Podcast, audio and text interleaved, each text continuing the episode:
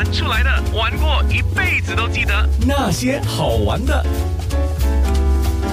那些好玩的。今天虽然是太阳当空照，不过一路走你也不觉得累，是为什么？因为有很多东西看，而且很多时候我们都不会特别去注意的东西，比如说像今天安娜跟咏梅就沿着大华戏院往回走，就走到 Pagoda Street，就是宝塔街。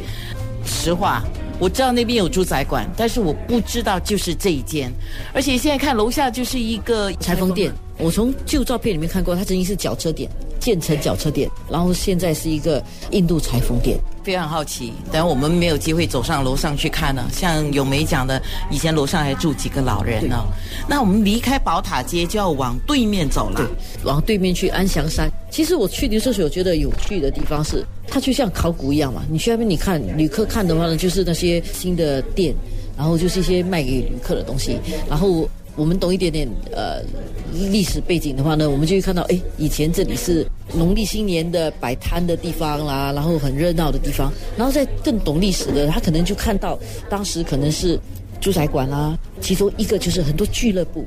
为什么？因为以前商业中心就在那一带，早期有钱人就在那边有他们的 club，然后有些当然也是包二奶，就是说他们可能去那边喝茶啦，然后打打麻将啦，循环就是 clubbing 的地方啦。这个是在 Club Street 吗？对，Club Street 是 Club Street。什么叫 Club Street？也就因为它是俱乐部嘛，科纳街有很多俱乐部，呃，一些小餐馆的地方。因为 Club Street 是一个小山丘，所以那那边也叫安祥山。谢安祥是当年早期的一个富商，福建人。当年的富商，他是马六甲出生的，槟城、马六甲、新加坡共享好多个富商，因为很多富商其实在这三个地方啊，这些地方都一起的，对。今天有点小可惜哦，本来我们还要去一个地方的，不知道为什么那个楼梯不给上。对，正在做一些翻新。本来想带大家去这个叫做雾庐的一个地方。这雾庐它有趣啊，地方是雾庐对面就是出名的养正学校，然后养正学校曾经有很多名人，冼星海在那边念过书，李大傻在那边念过书，挺有趣的。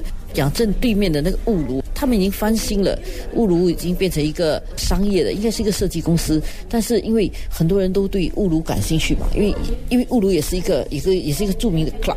然后李光前他们都曾经在那里，然后许悲鸿也一幅画一个马的奔驰的马，所以他们在那个墙那边，就是这个雾庐的墙外墙上画了一幅很大的画，上面有很多人物。所以如果你们经过那条路的话，你们可以去看到那幅画。那条路在哪里？也就是安祥山上，呃，就安祥山那一带。具体的地方，因为我们今天去的时候，它一直在封路，可能过一两个星期再走的话，应该就可以过了。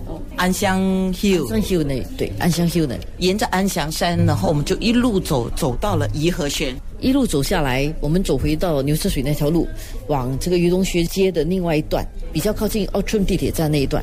然后我们从那个后面的小路吧，又看到很多鸽子啦，还有鸡啊，因为有人在被喂食，所以那个鸽子全部我们像像大风一样扑面而来，吓死人。不过挺有趣的，穿过了那里，来到了 Bukit Basuh。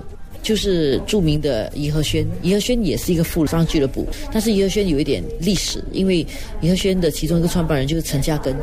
早报的历史追溯到最早，南洋商报就是陈嘉庚办的。颐和轩是一个很出名的一个赈灾，因为当时很多富商聚集，而且都是华社的精英。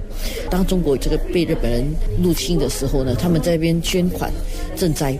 因为颐和轩向来被日本人视为是抗日的嘛，所以也不少颐和轩的人士在呃抗日期间呢，在日据时候是被日本人杀害的。那些好玩的哦，是是是，我刚才在找更更多的资料。我小时候听过了，什么大坡大马路、大坡二马路、小坡大马路、小坡二马路到四马路都有。OK，大概是这样。以前人家讲说，呃，下坡下坡去坡底啊。坡对啊，就是大坡跟小坡了。那大坡是在 South Bridge Road 桥南路一带，小坡是 North Bridge Road 桥北路一带。大坡大马路就是 South Bridge Road，大坡二马路就是 New Bridge Road，很有趣这边。还有小坡大马路就是 North Bridge Road 啊，很多很多啊。二马路是维多利亚街，三马路就是 Queen Street，四马路就是 Waterloo Street。哎呀，还有那个。Bencoolen Bencoolen Street 那个名古连街这样串联的地方很有趣，我我觉得这些东西有空应该去走一走，看一看，也了解多一点。这些可能是你的祖父祖母、爸爸妈妈，呃，谁走过的路呢？